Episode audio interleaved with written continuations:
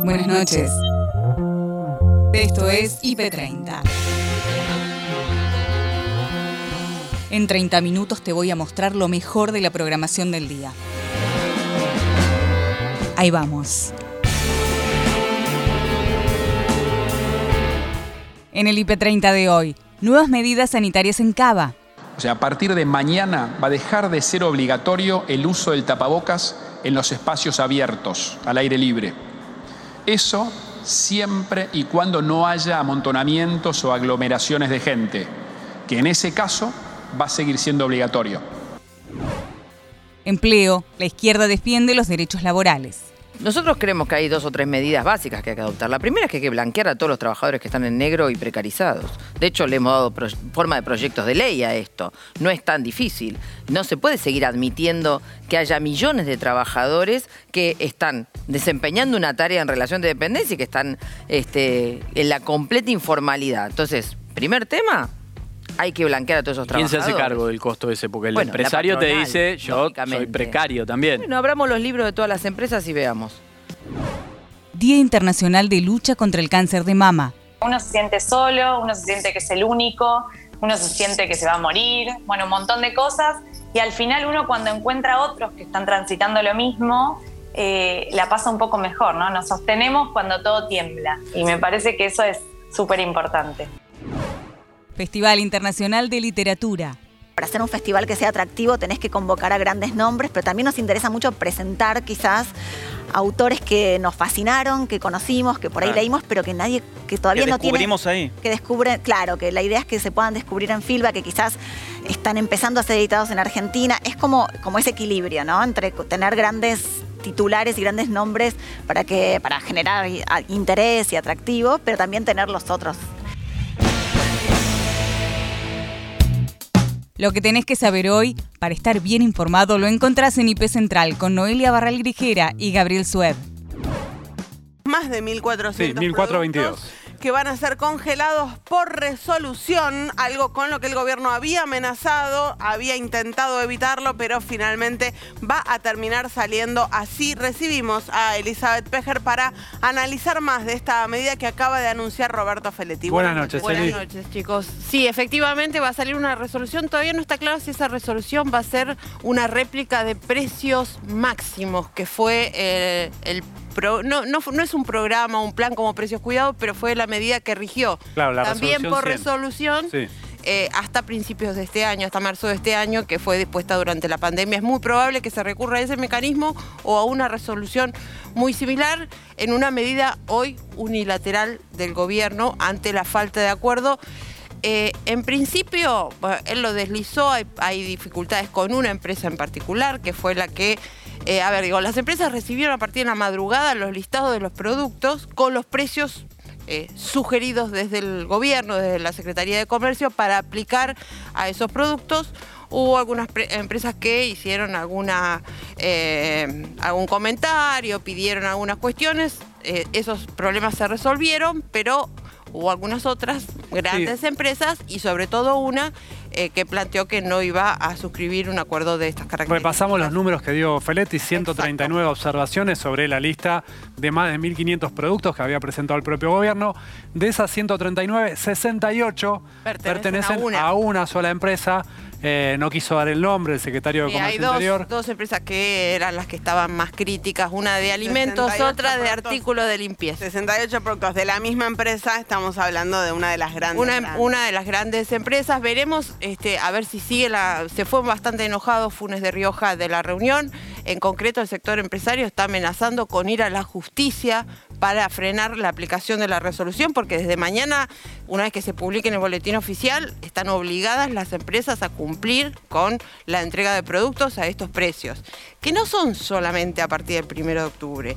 En el caso de los 670, y bien lo dijo Feletti que esto es un precios cuidados ampliado a 1422, pero hay 670 productos que estaban en precios cuidados y retrotraer el precio al 1 de octubre es retrotraerlo para esos 670 productos al 7 de julio. Claro. Que fue la última renovación de precios cuidados y ahí es uno de los puntos eh, principales eh, críticos para, para las empresas para aceptar la el listado de precios que sugiere el gobierno y que ahora impone.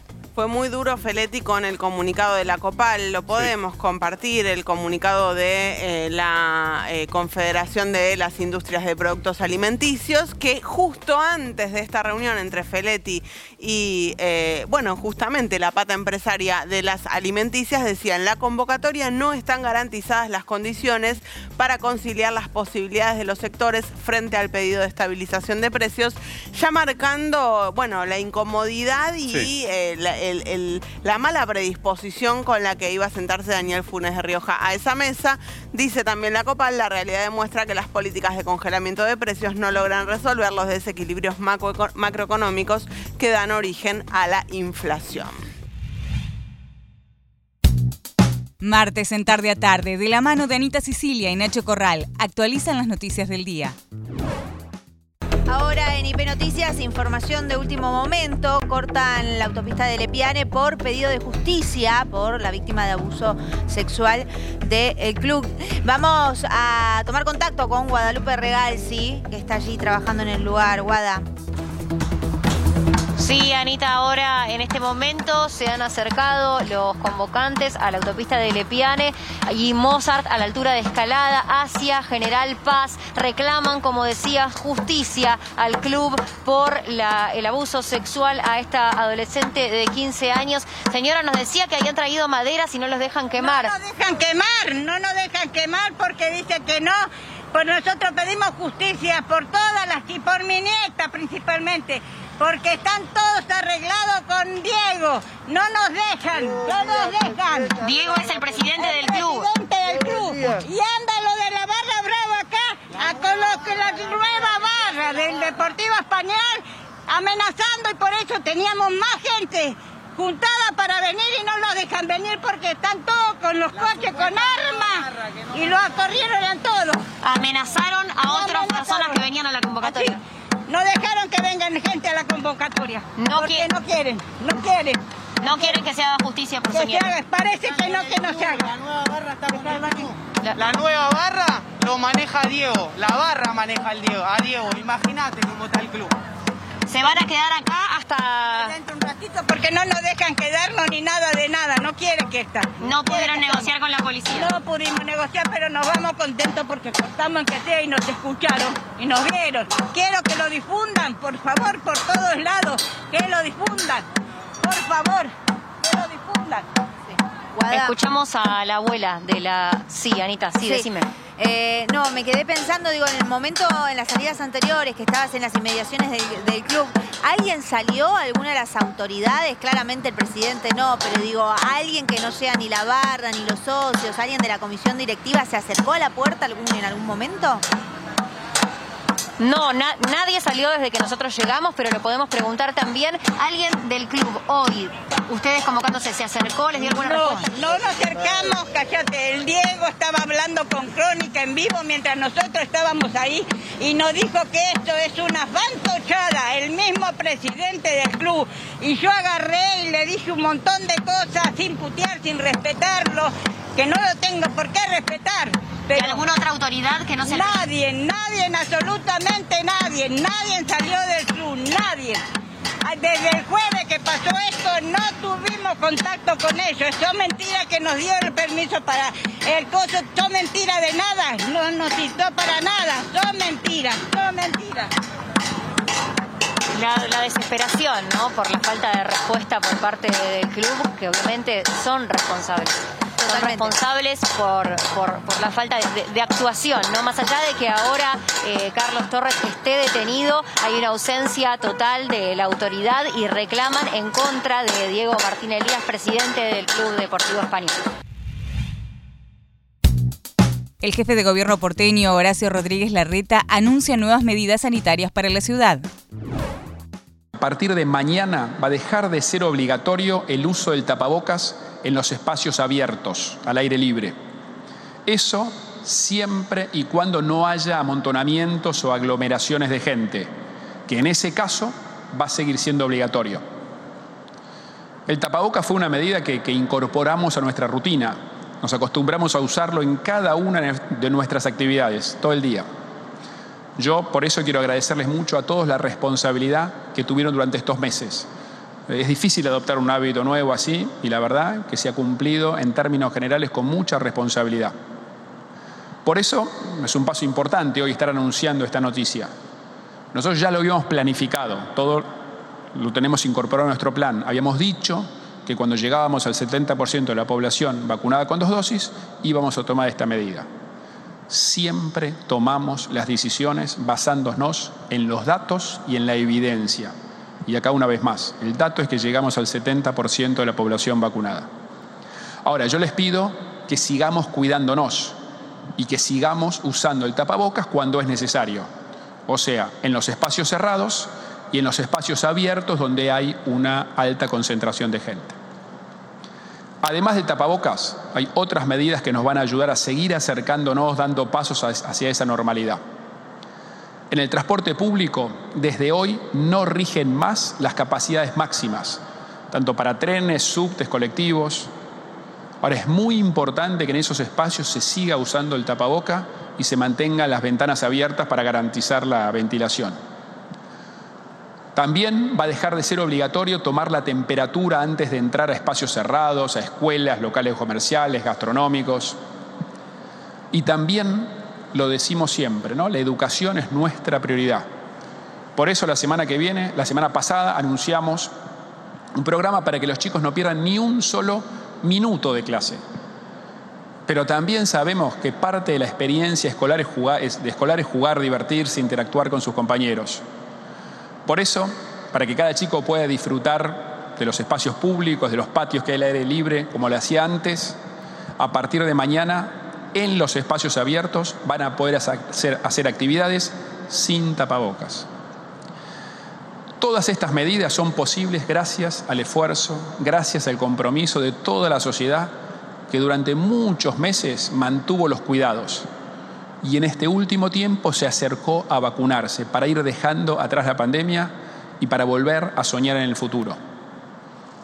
De vuelta, quiero tomarme un minuto más para agradecer y agradecer a cada uno de los trabajadores de la salud. Gracias a los médicos, a los enfermeros, enfermeras, al personal administrativo, de higiene. Gracias a los científicos que hicieron el trabajo liderados por Fernán Quirós para poder combinar vacunas lo cual nos permitió avanzar mucho más rápido en la vacunación de segundas dosis. Estamos saliendo adelante juntos, pero es muy importante que no bajemos los brazos. No es momento de aflojar. Tenemos que seguir manteniendo la distancia, respetando los protocolos y usando los tapabocas cuando es necesario. Por eso les pido una vez más que nos sigamos cuidando, que sigamos cuidando a los demás. Muchas gracias. Aeroparque, trabajadores de la empresa LATAM reclaman continuidad laboral. Martín relata los motivos de la protesta y los pedidos a la empresa. Está alcanzando dos años ya el conflicto de la TAM, 20 meses de corrido desde el principio de la pandemia. Nuestra pelea tiene que ver con la continuidad laboral entre todos los sectores en lucha, que somos más de 10. Hoy se reanuda la operación comercial de vuelos regulares por parte de la TAM. Lo que anteriormente, mejor dicho, viene haciendo de octubre pasado en adelante del aeropuerto de Seiza, hoy lo reanuda desde acá. Saca un vuelo a las 11 a Santiago de Chile, un vuelo al mediodía a la ciudad de San Pablo en el marco de un conflicto que no está resuelto y una compañía que muy impunemente continúa volando, incluso tramitando permisos para volar nuevas rutas. ¿Cuántos trabajadores, cuántas familias se afectados. Más de 1.700 familias en el conjunto de afectados entre todos los sectores en lucha a nivel nacional, todo el país. ¿Y, ¿Y el diálogo, digamos, con la empresa está roto? ¿Hay algún tipo de promesa o con el Ministerio de Trabajo? Con la empresa en absoluto. Sí, con el Ministerio de Transporte estamos teniendo audiencias, necesitamos dinamizar mucho más todavía ese encuentro y bueno, esta medida en cierto sentido tiene, está un poco orientada en esa, en esa línea. Necesitamos una nueva recepción por parte del Ministerio que ya se comprometió a resolver nuestra situación, pero Sí. bueno, el conflicto avanza, la compañía sigue operando y al momento el conjunto de las y los trabajadores de la TAM sin respuesta frente a una operación que ya se reanuda con mucha fuerza como podrán ver. ¿Van a ingresar al hall? La idea es poder hacer eh, un ingreso. Perfecto. Algo que no se pudo hasta ahora total. por la pandemia, pero ahora que se puede. Hoy ya está flexibilizada la actividad aeroportuaria, así que la idea es poder mantener el corte en un punto grande, digamos acá de concentración, y un grupo más reducido minúsculo, priorizando a las y los trabajadores de la empresa, hoy despedidas y despedidos con un ingreso pacífico al sector del aeropuerto. Por último, ¿hasta qué hora se van a quedar aquí? Cortando Eh, o lo que estamos manifestándose. esperando es, contactos por parte del Ministerio de Bien. Transporte. Tenemos una audiencia pendiente, ya excedimos el plazo y lo que buscamos es que esto se pueda concretar. Así que estamos a la espera de ese contacto para levantar la medida de fuerza y poder reanudar esta mesa de, mesa de diálogo. Muchas gracias Martín, Por que favor, tengas a buen día. ¿eh? Bueno, así que clarito lo que fue entonces este, lo que es este reclamo, lo que fue y lo que será en la medida en que no tengan ningún tipo de respuesta para estos 1.700 trabajadores de la empresa de la TAM. Empleo. La candidata a diputada nacional del Frente de Izquierda Unidad, Romina del Pla, les planteó a Andrés y a Patricia que lo primero que hay que hacer es blanquear a todos los trabajadores que están en negro y tercerizados. Además, mostró disidencia al proyecto nacional de transformar planes sociales a trabajo. Nosotros creemos que hay dos o tres medidas básicas que hay que adoptar. La primera es que hay que blanquear a todos los trabajadores que están en negro y precarizados. De hecho, le hemos dado forma de proyectos de ley a esto. No es tan difícil. No se puede seguir admitiendo que haya millones de trabajadores que están desempeñando una tarea en relación de dependencia y que están este, en la completa informalidad. Entonces, primer tema, hay que blanquear a todos esos ¿Quién se trabajadores. hace cargo del costo ese? Porque el Bueno, empresario te dice, yo soy precario también. Bueno, abramos los libros de todas las empresas y veamos. Eso es lo que nadie quiere hacer. Abramos los libros de las empresas y veamos quién puede afrontar y quién no puede Pero afrontar. hay empleadores que no son ni empresa, digo, en esos 4 millones imagínate que hay grises de cierta Hay precariedad. grises, pero el grueso, vos sabés que el grueso de las tercerizadas que, que precarizan y toman trabajadores con menos derechos que otros son las grandes empresas. Acá el gran problema no es el último que toma un trabajador en negro porque él mismo es un trabajador precarizado. Acá el problema de fondo son las empresas que tienen la empresa madre y un montón de tercerizadas para disimular el convenio de la actividad. Entonces, y eso no lo controla nadie. Lógico que lo va a controlar el Ministerio de Trabajo que sigue teniendo trabajadores eh, contratados el propio ministerio. Entonces, este es un primer problema. Hay que blanquear y hay que pasar al convenio, al convenio ma- madre de la actividad. O vamos a seguir permitiendo que haya trabajadores, por ejemplo, de las telefónicas o de, o de las empresas de energía bajo el convenio UOCRA. Y que además tienen accidentes laborales como Matías Dimuro y que no se hace cargo nadie. No, no corresponde. Está claro que hay un universo que está desprotegido, como vos decís, de los tercerizados, por ejemplo, pero ¿cómo haces para que el empresario quiera generar empleo en unas condiciones que no le son óptimas cuando el empresario piensa en ganar dinero? Bueno, por eso digo, abramos los libros de las empresas. Vos fíjate que el gobierno va directo a fracasar con el plan Tender Puentes, que es el plan Tender Puentes, esta idea de este de el anuncio remanido de que van a convertir los planes de empleo en trabajo formal, ¿no? Ya lo intentó Macri con su plan Empalme, ahora Massa con este ¿Es proyecto. un fracaso? Y ya hoy, un montón, empezaron a salir los estudios de, de qué poco que sería el, digamos, el beneficio para el empleador. En definitiva, lo que han planteado en el coloquio de idea, lo que habían planteado antes en el Día de la Industria, las patronales, es que quieren una reforma laboral eh, digamos, completa.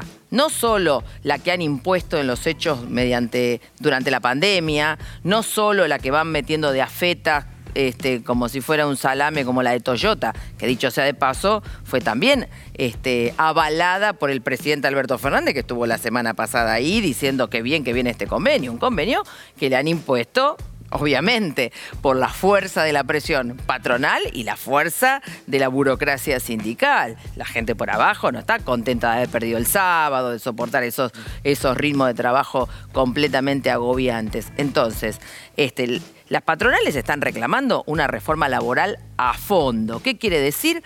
Llevar al trabajador en blanco a las condiciones del negro, no crear nuevos puestos laborales. Entonces ahí el problema es que efectivamente hay un choque de intereses. Pero volvemos a insistir.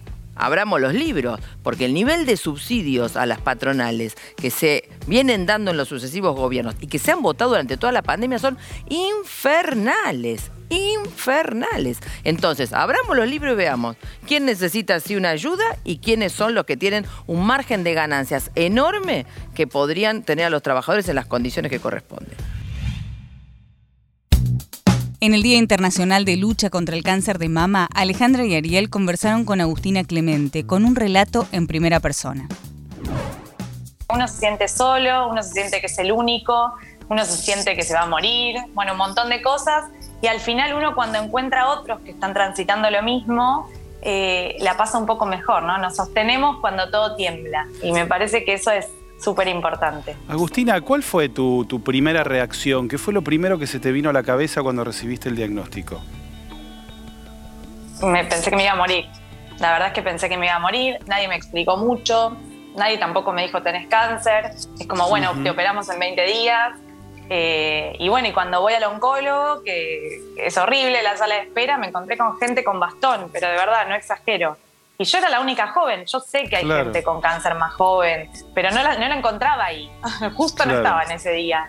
Y entonces me sentí muy sola, eh, sentí que, no sé, que toda esa gente no estaba pensando, por ejemplo, en fertilidad, ¿no? En Claro. ser madre. Eh, yo tenía 28 años, eh, así que bueno, mucha información me faltó realmente, pese a que, bueno, insistí, bueno, ¿y cómo es el tema de la maternidad? Bueno, vas a recibir 16 quimios, ¿y qué va a pasar con mi fertilidad? Bueno, nadie me lo, me lo explicaba, eh, y fui, bueno, tocando puertas. eh, bueno, encontré esto, de verdad que, que uno necesita un poco de esperanza.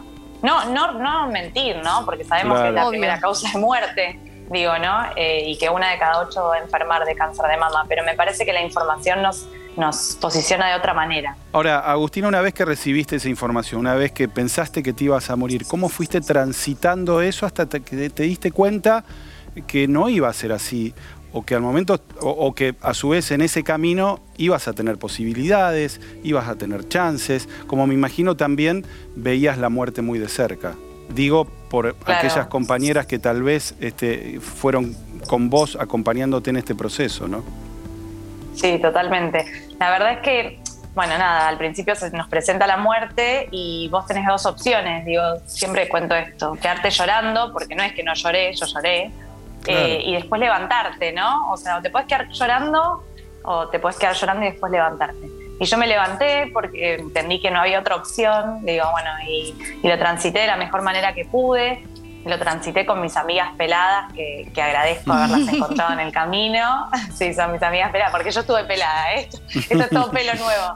Pero, pero bueno, y como decías también, bueno, hay gente que uno pierde en el camino y por eso insistimos también y ponemos la voz por las que no están para pedir también más investigación, porque todavía se necesita seguir investigando. Claro, te iba a preguntar cuál sentís que es el punto más débil en toda esta cadena, ¿no? Eh, digo, más allá de que hoy por hoy, gracias a Dios, tenés una historia positiva y linda para contar, eh, ¿cuál sentís que fue como el punto más, más débil en toda esta cadena que, que te generó esta necesidad de, de también generar este contenido adicional para que más personas puedan sumarse, para que otros se animen, para que le presten atención? Porque vos decís, bueno, yo un día me encontré un bulto y muchos dicen, bueno, no, debe ser, voy a ir al médico más adelante. Eh, bueno, digo, para tomar cartas en el asunto, porque a veces el miedo también paraliza.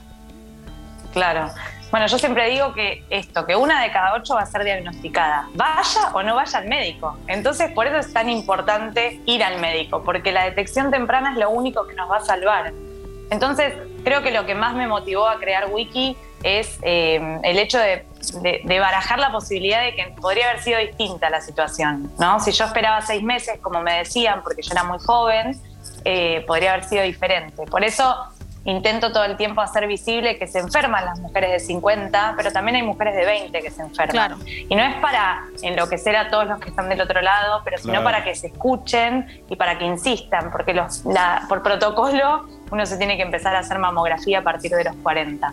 Pero ¿qué pasa con ese 6% que se enferma y que no está dentro de las estadísticas, digo, ¿no? O que no nos dan bolilla. El café del día viene con aroma a literatura, a festival mejor dicho, y la directora del PILBA, Amalia Sanz, mano a mano con Nico Artusi, nos trae los detalles de este año, modalidad presencial y online. Para hacer un festival que sea atractivo tenés que convocar a grandes nombres, pero también nos interesa mucho presentar quizás autores que nos fascinaron, que conocimos, que por ahí Claro. leímos, pero que nadie, que todavía que no tiene... descubrimos ahí. que descubren, claro, que la idea es que se puedan descubrir en Filba, que quizás están empezando a ser editados en Argentina. Es como, como ese equilibrio, ¿no? Entre tener grandes titulares y grandes nombres para que para generar interés y atractivo, pero también tener los otros. Creo que la búsqueda original del festival, eh, 2008 fue, eh, tiene que ver más que nada con el, el lema de hacer que la literatura circule, que haya más literatura, que haya más lectores, que haya más lecturas. Entonces apun- el festival apunta aquellos grandes lectores, como vos, por ejemplo, digo, gente que, que- que se fascina con leer y Que podemos meter un libro por día. Claro, exacto, pero también aquellos que piensan que la literatura es algo, viste, un poquito solemne y alejado. La idea es como romper un poco esa idea y entender que la literatura es relatos y es cuentos y que todos tenemos cuentos, cuentos que contar, cuentos que nos cuentan, historias, anécdotas, eso es literatura. Entonces, entender que si hay algo de eso que te fascina, hay algo del festival que te puede interesar, porque también hay como mucho cruce con otras artes, no importa que no conozcas a los autores que este año vienen o que este año están, importa que te acerques y algo seguro te va a terminar interesando. Qué bueno eso que decís porque si hay algo que no es el Filba, el Filba es muchas cosas, pero si hay algo que no es, es hermético. No es Ojalá, hermético. ojalá que no. sí. No es. Me acuerdo algunas, me acuerdo, sobre todo recuerdo con más cariño las que se hacían en la abadía. Ah, ahí sí, en divino. eh, Luis María Campo, digo, por el entorno, ¿no? Que estaba, te metía como de golpe en un monasterio medieval en el medio del Bajo Belgrano, pero de golpe adentro había como una sensación de camaradería y de charla. Pero no es. De calidez. Ese es el tema. El Filba es cálido, no es hermético. Sí. Y muchas veces el arte, la literatura, cualquier expresión este, artístico-cultural, aleja a parte del Se público. genera una distancia que no tiene sentido. Si se genera una distancia que no tiene sentido y la idea es romperla, creo que lo logramos. Incluso el año pasado, que fue puramente virtual, 2020, y fue gracioso porque en los chats de YouTube y demás se generaba calidez, la gente ya se saludaba, se reconocían. Ese, si eso se cumple, es casi lo, lo que más nos interesa que se cumpla. Y cuando hay cuerpo presente como este año, se dan esos encuentros entre los escritores. Digo, la gente se acerca, se terminan tomando un café, terminan charlando, es, se, se conocen los lectores entre sí. Sí, eh, el sábado creo que es la noche de las librerías también, Sí, en la ciudad de Buenos este Aires. sábado está ya se superpone, se superpone todo. bueno. La Argentina es este escenario de múltiples crisis, crisis superpuestas, sucesivas, mm, múltiples. Pero lo que digo es, si hay algo que se mantiene vivo, es el espíritu por la escritura y por la lectura en Buenos Aires. Hay un montón de librerías, hay un montón de autores, pero sobre todo hay un montón de lectores. En Sí. Buenos Aires, en la Argentina en Sí. general, se publican casi 30.000 títulos Sí. por año. No hay otro país, tal vez España, ponele, pero no hay otro país donde se publican 30.000 títulos por año en Sí, nuestro idioma. Sí, sí, el mercado sigue estando muy vivo y sí, y aparte, bueno, viste lo que pasó el año pasado, que sigue pasando. Eh, si bien la crisis también fue económica, la literatura terminó siendo un refugio para muchos. Flor y Pía hablaron con Federico Kirschbaum, cofundador de Ecoparty, el hacker del bien, que resalta lo importante de la seguridad informática. Eh, La otra pandemia que vivimos es eh, la de la seguridad informática. Eh, hoy, hasta hace un rato, estaban hablando de Tinder y doy este ejemplo, ¿no? De, la privacidad, ¿no? Cómo uno cuida. Y la realidad es que cuando tus fotos se ven publicadas en Internet o cuando eh, nuestra información privada, como la de nuestros DNIs, está al mejor postor, lo que sucede es que no podemos volver para atrás. Es por eso que es importante hablar de seguridad. Cuando hablamos de- de seguridad, hablamos también de vulnerabilidades, que son fallas, problemas de configuración que tienen las computadoras, porque las hacemos nosotros, los seres humanos, y a veces cometemos errores. Y cuando hablamos de seguridad, hay dos grandes maneras de descubrir vulnerabilidades. O las encontrás vos, o las encontrás, o la encuentra alguien más. Entonces, la seguridad siempre se trata de estar un paso adelante, y eso es un poco lo que buscamos con las conferencias.